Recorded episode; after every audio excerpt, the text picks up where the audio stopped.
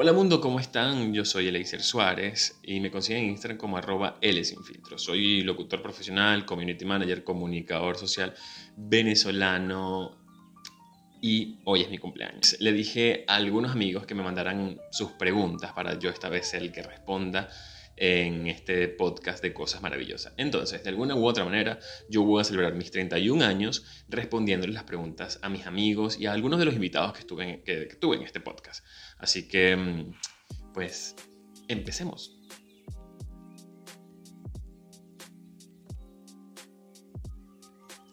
Antes de comenzar, les quiero recordar que Cosas Maravillosas tiene un episodio nuevo todos los lunes a comienzo de semana y los viernes por lo general traigo una edición, o los fines de semana mejor dicho, traigo una edición musical. Este podcast está disponible en todas las plataformas digitales. En esta oportunidad, como ya dije, voy a estar respondiendo algunas de las preguntas y además por ser mi cumpleaños quise hacerlo en formato de video. Bueno, voy a comenzar con Marian Cedeño, que es mi prima, una, persona, una de las personas con las que mejor conexión tengo.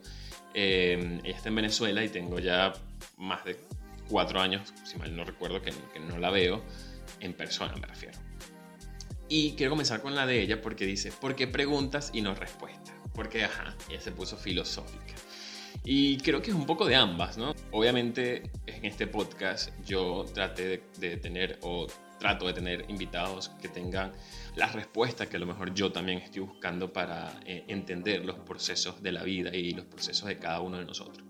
Entonces, en esta oportunidad quise em, pues que otras personas me preguntaran a mí para así yo también hacerme como una especie de autoexamen y, y, encontrar también mis propias respuestas, ¿no? Entonces, veamos cómo nos va con esto. La pregunta número dos me la hace Andrea Teixeira y quise colocarla al comienzo del episodio porque su pregunta es un poco, eh, digamos, normal, por así decirlo pero eh, creo que es la pregunta más valiosa, ¿no? Que es, ¿cómo te sientes en este momento de tu vida? Para más o menos poner en contexto, Andrea Teixeira eh, fue mi compañera de radio en Venezuela y luego fue mi compañera de podcast, el podcast Saturados. Todos esos episodios también los pueden conseguir en todas las plataformas digitales, están disponibles y sigue pendiente que André y yo volvamos a hacer Saturados Podcast porque era, un, era un, un, proyecto que yo disfrutaba muchísimo hacer y además era una excusa perfecta para que ella y yo nos reuniéramos por lo menos una vez a la semana a hablar. Entonces, ¿cómo me siento en este momento de mi vida? Bueno, eh, es extraño porque digamos que han, han, estado pasando cosas en mi vida que, que de alguna forma se podrían traducir en que, en que no debería estar bien pero eh, cuando pones en una balanza y, te das cuenta de todas las cosas maravillosas que me están pasando también en mi vida, eh, se puede decir entonces que, que, sí, que perfectamente estoy muy bien. Que por suerte tengo como, como todas las cosas básicas y elementales de mi propia vida, eh, por lo menos digamos que estable y eso ya es un avance increíble. Que por mi propia naturaleza, obviamente cada tanto me siento como en un hueco y en un foso, pero por suerte tengo un sistema de contención maravilloso que, que siempre está para, para mí, para, para ayudarme a, a sonreír más que, que, a estar triste o, a estar molesto. Pero, pero sí, he pasado por unos episodios muy recientes de, mucha frustración y, y, de mucha rabia, pero, pero creo que ya eso como de a poco eh, como que todos los días estoy sanando un poco esa, esa etapa. Entonces, digamos que estoy bien en, en, en general, ¿no? Antes de continuar con las preguntas, quiero decir lo siguiente. Cuando yo le mandé las preguntas a mis amigos, eh, casi todos me mandaron preguntas muy intensas, tengo que decir, demasiado intensas. Y me acuerdo que le dije a mi mejor amiga como, mira, eh, no entiendo por qué mis amigos son tan intensos. Tendría que hacer dos cosas. O cambiar de amigos, o, o es que yo soy muy intenso y tengo que bajar la intensidad de la vida y básicamente pues no tengo de otra. O sea, son mis amigos y sigo siendo intenso.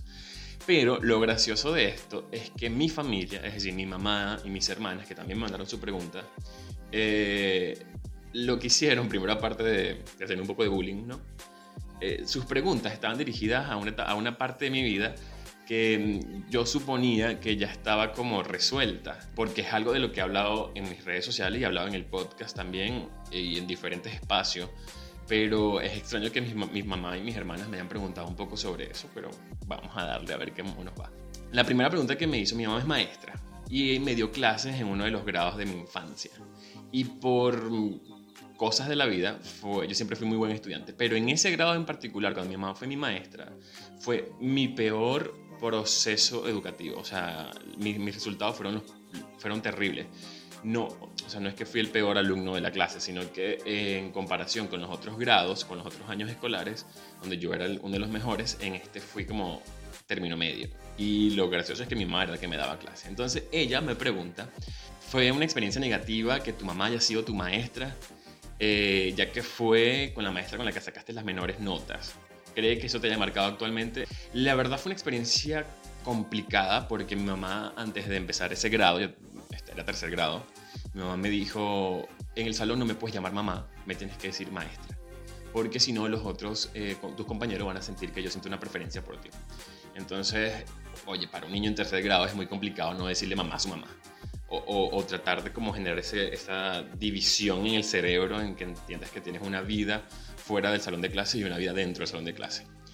Eh, y recuerdo que, no sé, habrá pasado un mes, dos meses y se me salió decirle mamá.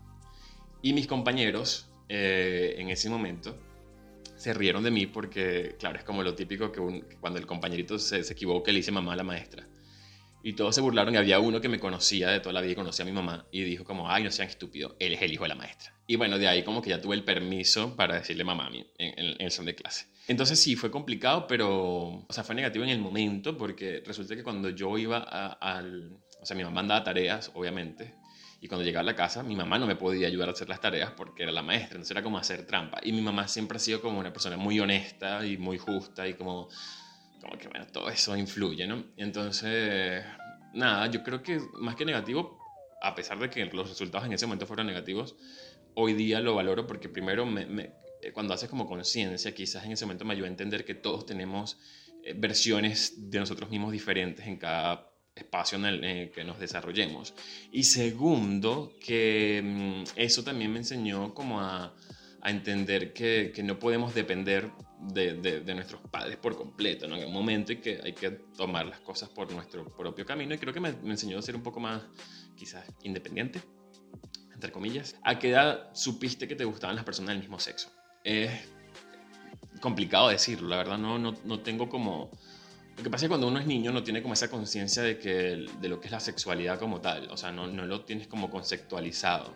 Y cuando eres adolescente te, encuentras como en esta situación tan compleja de entender de que esto que siento no está bien y, y que tengo que encajar en, el, en, lo que el mundo me dice. Además que cuando eres niño, y en mi caso cuando, cuando eres un niño afeminado, eh, son los otros niños, incluso los adultos, son los que te terminan sexualizando como, como ah, bueno, es, como es afeminado, entonces es homosexual. Entonces, luego tenemos la doble moral cuando somos adultos de decir, no, los niños no se les puede sexualizar. Pero a ver, yo no me sentía diferente hasta que la gente se dio cuenta que yo era diferente. Entonces, no te podría decir la verdad, mamá. Cuando empecé a entender que me gustaban las personas del mismo sexo, quizás eh, de adolescente puede ser, eh, pero no tengo un momento como específico. Lo que sí te puedo decir es que ya cuando estaba en, el, en la preparatoria, que son los últimos años del colegio, eh, haber estado en esa fase, en ese colegio en el que hice esos últimos años, quizás me ayudó como a como a determinar puntualmente como, mira, si efectivamente me gustan las personas del otro sexo y tengo que resolverlo yo y entré en conflicto conmigo mismo, pero después cuando viví en Caracas, para responder quizás tu pregunta, ahí fue donde tomé como la decisión. Creo que estar en Caracas me, me, hizo como aceptarme. No tomar la decisión de que, ay, sí me gustan los niños, sino como aceptar que me gustaban y, y ya no los niños, los hombres del mismo sexo, pues, quisiera decir. Mm, a través de tu experiencia, ¿qué les aconseja a esos muchachos para enfrentar a la sociedad que los denigra y especialmente a la familia? Aceptar lo que son y no sentirse rechazados y que sus padres entiendan. Wow, eh, mira, la verdad es como que no soy quien para, dar un consejo, la verdad creo que todos tenemos, cada quien vive sus propios procesos y, en mi caso tuve la, suerte y la fortuna de tener una madre comprensiva y unas hermanas maravillosas. Entonces, como eh, en mi caso no, no, no aplica, ¿no? En este caso, yo lo que le podría decir a un adolescente quizás que esté pasando por esta fase de, descubrir su sexualidad y entender que es, diferente a lo que las normas nos dicen, em, yo lo que le diría es que en primer lugar lo importante es que se acepte a sí mismo, no, no, no lo que digan los demás. Obviamente esto nos, nos afecta, pero, pero nos, nos, nos va a afectar mucho más si no nos aceptamos. Entonces lo primero es aceptarse uno mismo. eh, obviamente leer, obviamente conectar con personas con las que te sientas cómodo hablando de esto, conectar con personas que a lo mejor hayan pasado por, por situaciones parecidas, conocer las experiencias de otros y, traducirlas a, tu espacio quizás te pueda ayudar. Y, pero sobre todo crearte un sistema de contención, es decir, amigos, personas eh, que te puedan apoyar y, ya con eso es suficiente. Em, y los padres lo que le puedo decir es que, mira, eh, no, no está bien ni está mal, sencillamente los hijos son como son y, lo que tienen que hacer, creo que para, que, para ser unos buenos padres es que, es que hacer que sus hijos se sientan lo más feliz y lo más apoyado posible. O sea, creo que eso es, eso es lo que uno como hijo está esperando de los padres. Entonces, y en mi caso me funcionó. Así que, ¿qué más les puedo decir? Pasemos ahora con mi hermana mayor, Kenia Suárez. Dice que no debemos mirar hacia nuestro pasado, sino hacia nuestro presente. Pero pienso que sin un pasado no hay presente ni futuro. Se puso mi hermana aquí como profunda.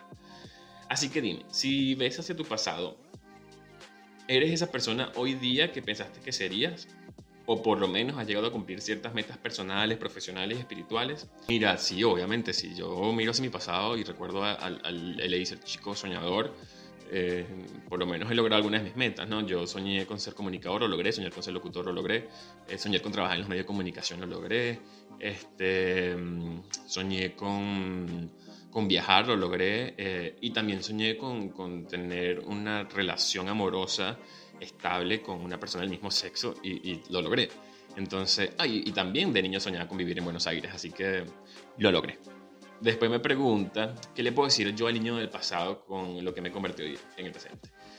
Le digo que está bien todo lo que, lo que vivió, que está bien todo lo que, por lo que pasó, que que está bien todos los procesos buenos y malos que tuvo en la vida, que esa filosofía que siempre tuvo de niño, de siempre querer ser niño, eh, está bien y que a pesar de que en algún punto quizás se sienta eh, muy solo y, conflictuado con, tanto con su sexualidad como con el divorcio de sus padres, con el tiempo lo, lo va a entender que ambas cosas lo que hicieron fue fortalecerlo, así que está bien.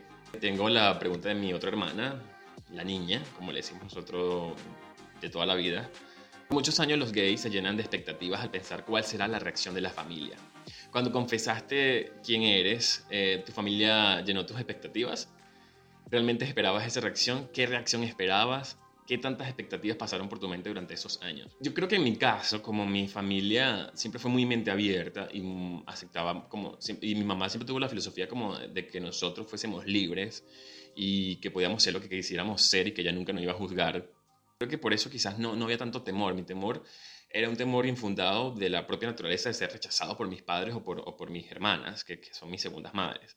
Entonces mis expectativas, eh, mis expectativas la verdad eran 50-50, o sea, era como sabía que me amaban y que me podían apoyar y al mismo tiempo tenía el temor de que me rechazaran, o sea, porque por más mente abierta que uno pueda hacer, uno no, no, sabe cuál es la reacción del otro. Y además cuando uno es adolescente uno termina intensificando todo mucho más de lo que puede ser, ¿no? Entonces quizás, y, no miras las, las cosas de forma objetivas, entonces yo quizás como estaba tan, tan ensimismado de, de, de de mi sexualidad y de que mi, mi, familia me pueda rechazar, quizás por eso mi, mi, temor, ¿no? Y no era, no era lo suficientemente consciente de, de saber que, que, no me iban a rechazar. Entonces, no tenía expectativas, simplemente tenía mucho temor, mucho temor. Y yo fui como preparando el terreno con mi mamá.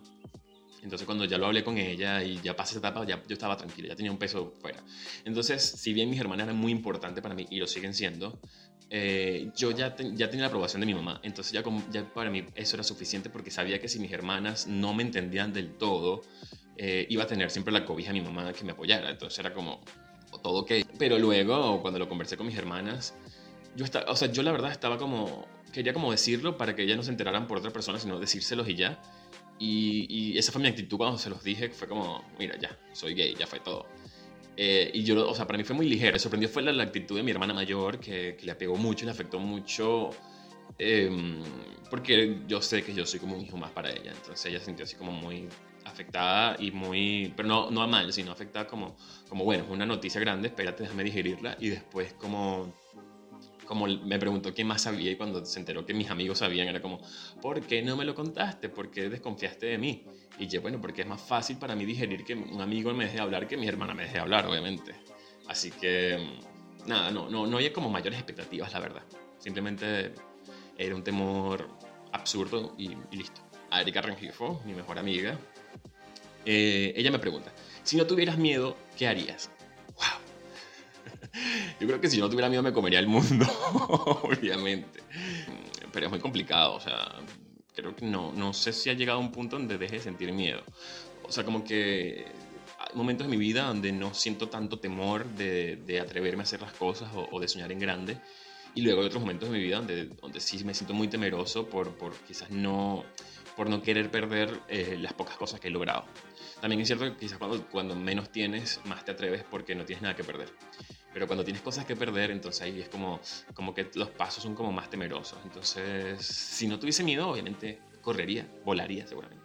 Me pregunta Merly Flores, que también es otra de mis mejores amigas, es básicamente una hermana más en mi vida, eh, y dice, yo sé y entiendo perfectamente lo difícil que ha sido para ti emigrar por muchas razones. Sé también que eres fuerte y siempre buscas la manera de salir adelante y eso da esperanza. Me encanta que, que mis amigos me van lanzando ahí eh, autoestima y tum, tum, tum, tum. Ok, la pregunta es la siguiente. ¿Qué es lo que has aprendido de esta nueva etapa de tu vida? Wow, de emigrar. O sea, de, de emigrar yo creo que lo, más, lo que más aprendido es la humildad. Y suena como un poco ególatra, ¿no? Un poco humilde suena. Pero, o sea, como como sacarte todo ese montón de etiquetas que con el tiempo tú te vas creando de soy, soy universitario, soy profesional, yo soy inteligente, yo no a hacer estas cosas, yo no hago esto otro. Y luego te descubres como sin nada y dices, bueno, tengo que sí o sí eh, hacer las cosas que se supone que no iba a hacer nunca en mi vida. Eso también me enseñó que soy más fuerte de lo que creí que quería ser y mmm, también me enseñó a, a, tener mucha más libertad en expresarme como soy y, y y como que ya no pienso tanto en que la gente me va a juzgar, o sea, como que eso ya no me importa tanto. Si antes me importaba menos, ahora me importa mucho menos. Entonces, como que es una de las cosas que más he aprendido en esta etapa migratoria, es que es como dejarme, dejar las etiquetas, a que me importe menos la opinión de las demás y, y sí, es que soy más fuerte y no lo sabía tanto. La pregunta de Andrina Zambrano, Andrina Zambrano, ex compañera de radio, colega universitaria, eh, mi compañera de Sinergia por siempre y también fue una de las invitadas, una de las primeras invitadas de este podcast. Y Andreina me dice, ¿qué cambiarías de tu pasado? Y pone, además, me pone una condición. No vale responder el típico nada. ¿Qué cambiaría de mi pasado? No haber sido una persona tan, tan llena de rencor en, en muchos momentos de mi vida. Creo que tenía demasiado rencor quizás. Entonces creo que trataría de, de cambiar eso. También trataría de ser mucho más sociable de lo que fui de mi pasado reciente, no, no tan reciente, me refiero hace unos tres años atrás, fui muy impulsivo en tomar algunas decisiones en función de lo que sentía y, y creo que a veces no tenía que tomar, muchas decisiones que yo tomé tenía que haberla tomado eh, con lo que pensaba, ¿no? Entonces, digamos que eso lo hubiese cambiado un poco. En consecuencia de esas mismas decisiones, no haber tenido la inteligencia emocional para después no, eh, para evitar actuar de ciertas maneras que, que hoy día todavía me, me siguen cobrando consecuencias. Entonces, como que sí, obviamente si pudiese cambiar algo en mi pasado sería eh, haber sido emocionalmente más inteligente y, y quizás no haber, no haber hecho unas cuantas cosas que hice que, que, a la, que, a la, larga solo me perjudicaron a mí. Erika Varela, mi también es compañera de radio, es compañera de podcast Ni Idea y amiga, sí, a la cual, con la cual siempre voy a estar agradecido por, por haberme ayudado en uno de los momentos de crisis más fuertes de mi vida eh, y porque me regaló otra familia para siempre. Entonces, Erika Gabriela me dice, ¿cuál es el recuerdo más lindo de algún cumpleaños de tu infancia?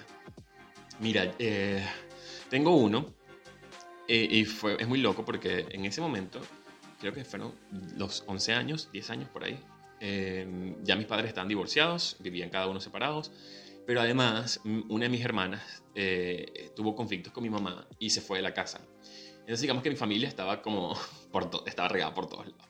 Y ese cumpleaños, a pesar de que mi familia estaba regada por todos lados, tuve la oportunidad de compartir con mi mamá y mi papá en el mismo momento porque hasta ese momento todavía se hablaban y, y como que olvidaron un poco como las diferencias y compartieron un par de, de momentos juntos, así como conmigo, mi papá me fue a buscar para llevarme a otro lado para celebrar eh, parte de mi cumpleaños y estar como con los dos y que ellos interactuaran para mí era satisfactorio porque, porque al final los hijos queremos eso, como que nuestros padres estén bien. Y después fui al cine con mi hermana, con la que no vivía con nosotros en ese momento, y, y nada, fue maravilloso porque, porque pude compartir con cada uno con cada uno por separado y, y, y, estuvo bien. Es como que hoy día lo veo y entiendo que, que las familias no tienen por qué ser funcionales para que el, para que el amor funcione. El mejor cumple en Buenos Aires.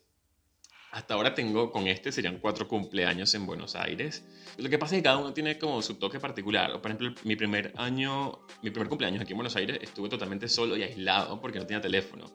Y estaba entrando a trabajar en un restaurante y tenía una semana ahí, no, no conocía a nadie. Y fue muy lindo porque cuando se enteraron me regalaron como una tortita así chiquitita, como que, no sé, como que no pasó por, por, no pasó por, por alto mi cumpleaños. Entonces fue como, oh, cool, como bien.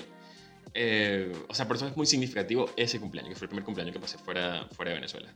Pero, por supuesto, el, el, el, año pasado creo que ha sido de lejos uno de los mejores cumpleaños por, por la experiencia propia. O sea, Erika está haciendo esto simplemente para que yo lo diga.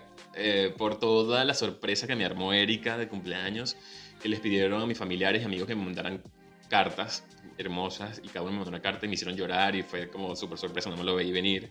Eh, así que, y además lo celebré como cuatro veces porque lo celebré con ellos en, en, la casa de, donde vivíamos, lo celebré en la casa de una amiga acá, Alex, y también lo celebré aquí en, en el apartamento con mi novio, entonces fue como, bueno, vamos a botar la casa por la ventana. también me, me pregunta que si pudiera pedir un regalo de cumpleaños, ¿cuál sería? Pues por supuesto tener a mi familia cerca, yo creo que eso es forever el, el, regalo que voy a pedir siempre y creo que pediríamos cualquiera que hayamos emigrado, como tener a mi mamá cerca, a, mis, a, mis, a mis hermanas, a mis sobrinas, a mi hermano, o sea, como no perderme muchas de las cosas que me estoy perdiendo por, por estar fuera, pero, pero ni modo. La pregunta de Facundo Mele. Facundo, lo consigue en Instagram como arroba melenístico review. Faco me pregunta, me hizo también varias preguntas. Muchas ellas son súper interesantes porque es, es, lo que digo, cada quien me hace la pregunta según la perspectiva que tiene de sí mismo y de mí. Entonces él me pregunta primero, ¿cuál fue el episodio favorito de grabar? No voy a responder esta pregunta porque me parece una pregunta súper chimba, porque todos mis, mi, mi, mis, invitados, cada uno fue genial en su manera y en su forma, y porque además los episodios que no tuve invitados también me los disfruté, así que no voy a decir pero si me preguntan así como entre nosotros, disfruto mucho los episodios musicales, que a pesar de que no tienen, muy, no tienen eh, digamos, buenas reproducciones, ni buenas vistas, ni nada por, por, por, tal, porque solamente están en Spotify Premium, pero los disfruto muchísimo con los invitados porque creo que es totalmente descontracturada la, la, la conversación, porque como estamos hablando de música, como que cada quien se divierte y se relaja. Entonces me gustan mucho esos episodios, a pesar de que no tienen no tienen pegue con, con, la audiencia, me encantan esos episodios, o sea, me encanta hacerlos, así que vamos a responder ahí media tibia tu pregunta. Luego está, eh, también me pregunta, ¿te arrepentiste de haber grabado alguno? Nunca, nunca me hice arrepentido de grabar ningún episodio porque eh, si los grabo es porque quiero hacerlo con, con, las personas y porque quiero conversar con ellos y porque me interesa conversar con ellos. Entonces no, no, no me arrepiento de haber grabado ninguno. Eh, ¿Volverías a vivir en Venezuela si las cosas se arreglan? Complicada pregunta. Si me pongo desde el punto de vista mucho más emocional y sentimental, obviamente sí. O sea, es como obvio, si se arreglaran y allá está mi familia, está mi casa, está todo. Pero honestamente me gusta mucho Buenos Aires. Entonces como no sé si ya después de, de estar tanto tiempo acá y de entender cómo me gusta la ciudad, quisiera volver a Venezuela. ¿Sabes? Como no lo sé. No sé, yo para responderlo mucho mejor diría, si Venezuela se llega a arreglar en un punto, yo tendría que evaluar en qué punto me encuentro yo. Entonces, depende del punto en el que yo me encuentre, es que yo podría tomar la decisión de que, ah, bueno, me regreso. La verdad es que hoy día soy como más, como que menos patriota y más, como más ciudadano del mundo, como yo quiero estar donde me sienta mejor y, y ya. Y luego me pregunta, como es un argentino, me pregunta, si pudieras cambiar solo una cosa argentina, ¿cuál sería? A ver, eh, yo creo que no solamente de Argentina, sino de Latinoamérica en general. Como esos puntos de privilegios absurdos que hay en toda Latinoamérica, eh, creo que es una de las cosas que yo cambiaría. Y en segundo, esta necesidad absurda que tenemos de Mesías, como, ay, que fulanito nos va a arreglar la vida. No, no, no, es fulanito. Y la verdad es que no. O sea, la verdad es que nos hace falta un poco más de conciencia política. La pregunta de Alexandra González, que también es una gran amiga de Palante en Venezuela, eh, dice, de todos los episodios importantes de tu vida amorosa, ¿cuál consideras que te marcó más y cuánto aprendizaje te dejó? Pero fue mi primer amor así de, ay, estoy enamorado, de verdad. Pero es porque fue mi primer amor.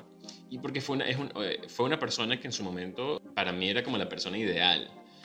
Y con los años el amor se transformó y pasó de ser como esto esto ideal y romántico, amoroso, en, en una relación de, de amigos eh, conectados de verdad. Entonces, quizás por eso, y porque la persona, uh, eh, sin, sin, ser consciente de, me fue dejando muchísimos aprendizajes de mí mismo y, y de la vida en general.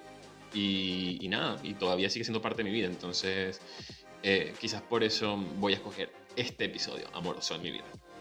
Catherine de Stephanie, que también fue una de las invitadas, la, la invitada del arte de ser mujer, me dice, eh, hoy que estás de cumpleaños y que Dios te siga colmando de vida, salud y abundancia divinas, que te vayas de este mundo cuando cumplas 100 años. 100 años es mucho, vale. ¿Cuál sería tu legado? Mira, yo podría decir lo típico, ¿no? Sembrar un árbol, escribir un libro, dejar un hijo, no lo sé. Quisiera dejar un libro, obviamente. Y como, como me gusta mucho la escritura, me encantaría dejar un libro, creo que es uno de los mejores legados que se puede dejar. Eh, no he sembrado un árbol todavía, así que todavía me queda como esa tarea pendiente de sembrar un árbol. Pero mm, yo creo que si, sería como un legado, creo que es que todos tenemos la oportunidad de, de ser felices y todos tenemos la oportunidad de, de, cambiar nuestro entorno si queremos. Que por más adverso que parezcan las situaciones, eh, la meta, o sea, el éxito es, es individual y es singular y es muy particular. Entonces, no hace falta que, que, que llegues a millones para tener el éxito, como que el éxito está en las metas personales y pequeñitas. Entonces el legado es como una persona con las condiciones en las que yo crecí y, con muchas cosas adversas, terminó logrando las cosas que quería. Entonces, eso sería mi legado. Y escribir un libro. Osmari Carrillo me pregunta, Osmari Carrillo también. Eh, estuvo en, en, Cosas Maravillosas, su, su, episodio tuvo dos partes porque, porque me, me cuenta una parte de su vida súper eh, aleccionadora y que creo que queda perfecto con Cosas Maravillosas. Me preguntó varias cosas, entonces vamos a ver una por una. Esta pregunta ya me la hizo mi hermana, que ¿tienes la vida que pensaste tener? Eh, la verdad sí y no. O sea, como que si lo traduces literal, como en lo que yo pensaba tener de, chamo o de niño a lo que soy hoy, obviamente no. Pero si lo traduces como en, como en algo mucho más eh, genérico, obviamente sí. Entonces, que también lo respondí ya, entonces más o menos puedo decir que sí.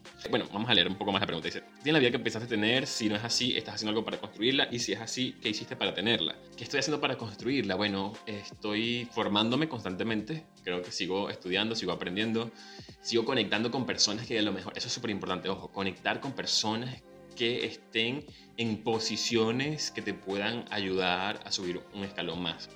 Entonces, sigo conectando con personas, sigo aprendiendo todos los días me sigo formando, creo que eso ya lo dije, y pues trabajando, trabajando porque no hay de otra, hay que trabajar, trabajar, trabajar, trabajar, trabajar. Pero también hay que tomarse el tiempo de disfrutarlo, entonces eso lo estoy haciendo. Y lo otro es que, ¿qué hice para tenerla? Entonces, digamos, como dije que en 50 y 50, no sé lo que hice para tenerla, básicamente eso, lo que acabo de decir. Eh, trabajé mucho, me preparé mucho, estudié mucho, eh, conecté con la gente adecuada, o sea, como, y importante, aprovechar las oportunidades que se presenten. Y no las oportunidades que la gente cree que son las oportunidades para ti, sino las oportunidades que tú sientes que son tus oportunidades. Entonces, como que si tú sientes que esta es tu oportunidad, uy, agárrate fuerte de y firme. Que a lo mejor si te, si te caes, eh, llegará otra, pero creo que eso es importante. Eh, ¿Cuántas expectativas tenían tus padres sobre ti y si las llegaste a cubrir? Habría que preguntárselo a ellos. No, no, desconozco las de mi padre. Eh, y las de mi madre, yo creo que sí, yo creo que llegué a cubrir las expectativas de mi madre, hasta donde sé no me ha dicho lo contrario. y si me lo dice, bueno, bienvenida sea, pero la verdad, nunca me pegué las expectativas de mis padres, la verdad. Nunca fueron como... Nunca tuvieron tanto peso sobre mí las expectativas que tenían mis padres. Me hace una última pregunta que dice, ¿crees que ese es el propósito de tu existencia? Las expectativas de mi padre, no, para, de mis padres para nada. O sea, no, no, no creo que, mi propósito, el propósito de mi existencia es otro. El propósito de mi existencia es, es ser yo, es ser feliz, es encontrar mi propio camino no lleno las expectativas de, de mis padres ni de nadie, lleno las mías y de vaina. Christopher Hernández, Christopher también invitado de este podcast. Em, ¿Qué te da más placer en la vida? Ay, Christopher, pero si tú me preguntas como adulto, una de las cosas que da más placer en la vida es que tú sabes qué, pero resulta que eh, eso es muy, como muy corto. Eh, yo voy a decir que una de las cosas que me da más placer en la vida es dormir. Lismer Flores, otra hermana de la vida, me pone, ¿qué te, atreverías a hacer para este nuevo ciclo? Mm, me, encantaría pues que los proyectos en los que estoy trabajando pues rindan frutos. ¿Qué más me atrevería a hacer? Viajar. Creo que quisiera viajar en este nuevo ciclo, viajar más, más mucho más. Leonardo Valderrama, Leonardo Valderrama es de estos amigos que, eh, o esta gente con la que conectas por como por terceros, pero que después terminas teniendo una conexión bonita con la persona y dice, bueno, ya pues, eres mi pana también. Entonces Leo me dice, eh, ¿en qué te inspiras para escribir? Honestamente, desde que yo empecé como a escribir así como, como, como profundo, como de mis sentimientos, eh, me inspiraba en mis amigos, me inspiraba en mis romances, me inspiraba en, otras personas, o sea, me, me, inspiraba en lo que esas personas me hacían sentir. Y creo que todavía sigo escribiendo de esa manera, como escribo en función de lo que la gente me hace sentir o de cómo me estoy sintiendo. Entonces me inspiro en mis propias emociones. Pedro Bolívar. Pedrito Bolívar. Pedro, Pedro también es esa gente con la que conectas de una forma increíble. ¿Por qué decidiste escribir? No lo decidí. Pasó sin darme cuenta. O sea, empezó, yo no sé si lo conté alguna vez, pero empezó escribiéndole cartas a mis amigos, amigas, romances, como escribir, o sea, para mí era mucho más fácil escribir lo que sentía, que siempre fue una persona tímida y porque además eh, siempre me sentía juzgado cuando hablaba, entonces era más fácil escribirlo. ¿Qué te inspira? También me la, me la pregunta me la hace Pedro. Pues ya lo dije, me inspira la, cómo me siento con las personas. O sea, con la persona, por lo general siempre estoy escribiendo para alguien. Es raro cuando escribo para mí mismo, que también ha pasado, he escrito como para mí mismo, como, como para desahogarme de cómo me siento yo conmigo mismo. Eso no suele pasar tanto, pero, pero lo he hecho también de vez en cuando. Y eres feliz, soy feliz. Aunque no parezca a veces, soy feliz. ¿Qué tanto harías por amor? Mira, yo creo que después de todo lo que yo hice por amor, eh, creo que cualquier cosa. O sea, por amor fui capaz de cambiar de país. Eh, por amor fui capaz de endeudarme. Por amor fui capaz de, quedarme para una frontera esperando a una persona por, por X razones por amor incluso he renunciado a mis propios como ideales de esto es lo que yo soy, esto es lo que yo creo y por amor cualquier cosa, la verdad. Siempre hablas de ansiedad y depresión, esto me dice Pedro. Pero ¿cómo sabes que la luz al final del túnel no es un tren que se acerca a toda Marte, sino una posible escape de estos monstruos tan fuertes? Mi mejor amiga recientemente, cuando pasé por estas crisis emocionales que suelo pasar, me dijo la única forma de verlo es que te imagines que vas en una autopista de noche o en una carretera de noche que no conoces. Eh, estás tú solo en el carro y con las luces de los faros hasta donde alcance a ver porque quizás hay un poco de niebla y no puedes ver. Pero sabes que no te puedes detener a mitad de la autopista, sino que tú sigues tu camino y vas viendo como, como, como un, un metro por vez hasta que llegues a algún lugar, ¿no? Entonces, como que el secreto es no pararte. Entonces yo, obviamente, con mis episodios de ansiedad y depresión, que me hace pensar que al final del túnel no viene una locomotora a, toda marcha hacia mí, sino más bien está la salida. Pues la gente que me acompaña en, en, el tren, o sea, la gente que me acompaña en ese túnel es la que me dice que sí, que al final hay luz. ¿Qué te genera celos o inseguridades? Antes me generaba muchos celos o inseguridades el abandono, es decir, que la gente prefiriera a otra persona antes que a mí. Mm, pero eso viene de sentirme abandonado, de que, no sé, de quedarme solo, de que no, yo no fuese lo suficientemente valioso para la persona, como, como que mis esfuerzos igual no, no, no importaran porque siempre me sentía menos. Hoy día no siento, no siento celos, la verdad. O sea, sí lo siento, hay momentos que lo siento, obviamente, como todo ser humano, pero no, no les doy poder. O sea, es como, mira, me da igual, si me van a dejar, me van a dejar y, y, si no, pues si está conmigo es porque quiere estar conmigo y, y, ya. Y tengo virtudes y tengo defectos, así que el que me quiera, pues me va a querer con mis virtudes y con mis defectos, no solamente por mis virtudes. Y si me van a dejar, no solamente me van a dejar por mis defectos, también me van a dejar por mis virtudes y mis defectos, así que... Como que además también entendí como que no eres dueño de nadie. Entonces por eso, eso también te ayuda como a, a desapegarte del tema de los celos. Eh, Sabonita Cayones esa amiga del colegio, amiga de la vida. Dice, si te vieras en el espejo de Harry Potter, el espejo de OZ, ¿qué vieras? ¿Y por qué? Para los que no saben cuál es este espejo, en la película, sobre todo en la primera película de Harry Potter, aparece un espejo donde si tú te ves, aparecen tus más grandes deseos. Yo creo que si me viera hoy día en el espejo eh, de Harry Potter, mm, en ese espejo de, de, los deseos, creo que viera a mi mamá al lado es lo, lo que, así como que anhelo, como abrazarla y que me haga arepas y no tener que hacerlas yo. eh, pero también veo, en ese mismo espejo veo como, como me encantaría poder, así sea por un día, tener a todos mis seres queridos juntos. Incluso mis amigos, incluso Samuel Cayones. Me encantaría así como que todos estén así, reunidos y viéndolos a todos, hablando con todos y todos felices con todos incluso la gente que conocí después de emigrar y la gente que, o sea, todo, los quiero a todos juntos. Dayana Guarán, invitada también a este podcast. Dice, ¿crees que tu edad es consecuente a tus vivencias y experiencias actualmente? O en definitiva, para ti la edad es solo un número. No, obviamente hoy día eh, sí, o sea, lo que yo estoy viendo hoy día creo que va en consonancia con tener 30 años.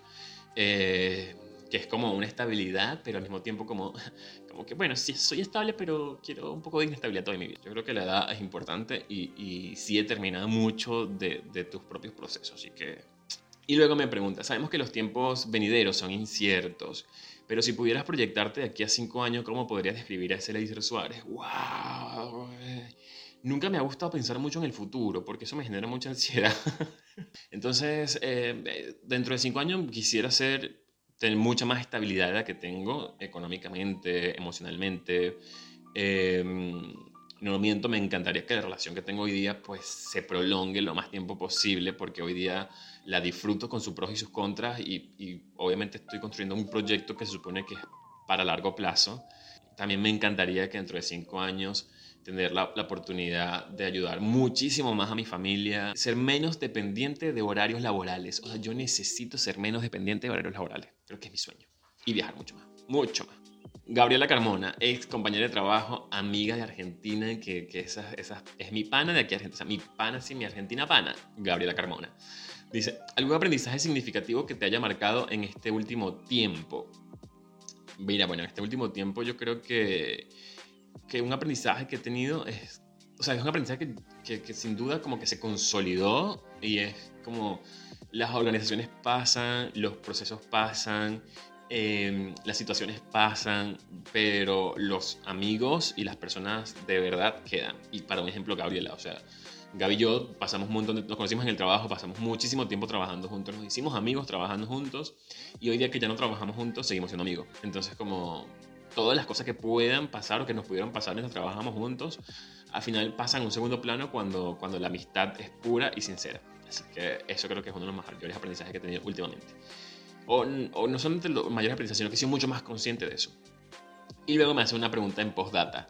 Si tuvieras que hacer un feat con Shakira, que de todo el repertorio que tiene, ¿cuál sería y por qué? Mira, si yo pudiese cantar, primero si pudiese cantar, ¿no? si pudiese cantar con Shakira, ¿qué fit podría hacer con ella? Me encantaría hacer con Chucky Inevitable, porque para mí Inevitable es mi canción favorita. Entonces, como que, mm, coño, vale, pero por favor, esa. Jenny Andreina Pérez, Jenny, que, también es, o sea, una amiga del colegio, una amiga de la vida y, y una de esas almas que tiene un pedazo de la mía me dice, siempre te lo he dicho, amo saber que te enamoras. La pregunta es, para ti, después de una ruptura de verdad, ¿se puede amar de nuevo? ¿Se sigue amando con la misma intensidad o cambia algo? Sí, que, que, sí, obviamente. Sin importar cuán intenso tú puedas amar eh, a una persona una relación amorosa, una relación romántica, una relación de pareja, eh, después de una ruptura, por más terrible que sea la ruptura, sí, siempre va a existir la posibilidad de volver a enamorarte. O sea, eso es eso es, o sea, eso sí, no, no, no, no, no tengo ni que pensarlo. Ahora, ¿se sigue amando con la misma intensidad? Sí, pero no bajo los mismos parámetros. Es decir, el amor es amor, punto. Lo que aprendes es como a, como a quitarle capas o quitarle eh, condiciones que, que, uno supone que es el amor eh, o que uno supone que si no lo vives de la misma manera como lo viviste, entonces no es amor. No, Obviamente nunca vas a sentir lo mismo por una persona que por otra. Nunca vas a sentir el mismo, la misma conexión. ¿Por? Porque cada persona es diferente y porque además uno es diferente en ese momento. Entonces, como somos seres cambiantes, en la medida que vamos cambiando, vamos percibiendo de forma distinta las relaciones. Entonces, sí puedes amar con, con mucha intensidad, pero quizás no, la, la, forma de expresarlo o la forma de percibirlo no es igual. Y eso creo que es lo que uno siempre tiene que tener como, como en cuenta, quizás, o lo que yo tomo en cuenta. Eh, ¿Cambia algo? Pues sí, cambiamos nosotros. Nosotros somos los que cambiamos. O sea, el amor sigue siendo amor. Lo que cambiamos somos nosotros y cómo lo percibimos. Cristian Rojas, que, que es mi novio y que está presente mientras yo estoy grabando este episodio, dice, ¿qué cambios sientes en esta nueva etapa que vas a cumplir? ¿Y cómo te hace sentir en tu crecimiento personal y qué logros te gustaría realizar este año? Yo creo que esto es como el resumen de todo lo que he venido diciendo. Yo me siento feliz de, de, digamos, llegar hasta donde he llegado con las personas que he llegado. Siento que, o sea, siento que hay como un parteaguas en mi vida en estos, en este último año, estos 30 años, la verdad. Como que he vivido una vida hasta mis 30 con, con unas metas específicas, con, con, unas experiencias específicas. Y como que de los 30 para acá, creo que pasé la crisis de los 30, eh, como me he replanteado lo que quiero lograr y cómo quiero lograrlo. O sea, no, no lo que quiero lograr, como que lo que me he replanteado es cómo quiero lograrlo. Eh, y básicamente es como no, no pensar tanto en esa meta, sino más bien pensar en los procesos que estoy haciendo para lograr esa meta. Como en vez de pensar en, en el punto final, estoy pensando en los pasitos que tengo que dar. Entonces, y a disfrutármelo más.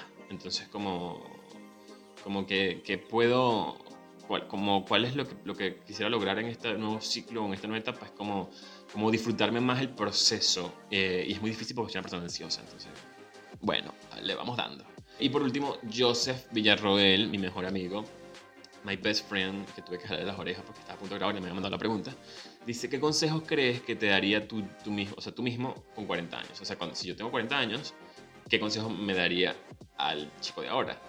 yo creo que es básicamente lo mismo que yo le diría al niño más joven. Es como, eh, está bien lo que estás haciendo, eh, no está mal para nada, eh, no existe una mejor forma de hacerlo, sino la que le estás haciendo porque cada uno vive sus propios procesos. Y creo que como que sea más amoroso conmigo mismo y, que entienda que, que, no, no tengo, lamentablemente no tengo la solución todavía de, mi propio camino, que va a llegar en algún momento. Em, así que, que no sea tan ansioso, quizás me gustaría que me...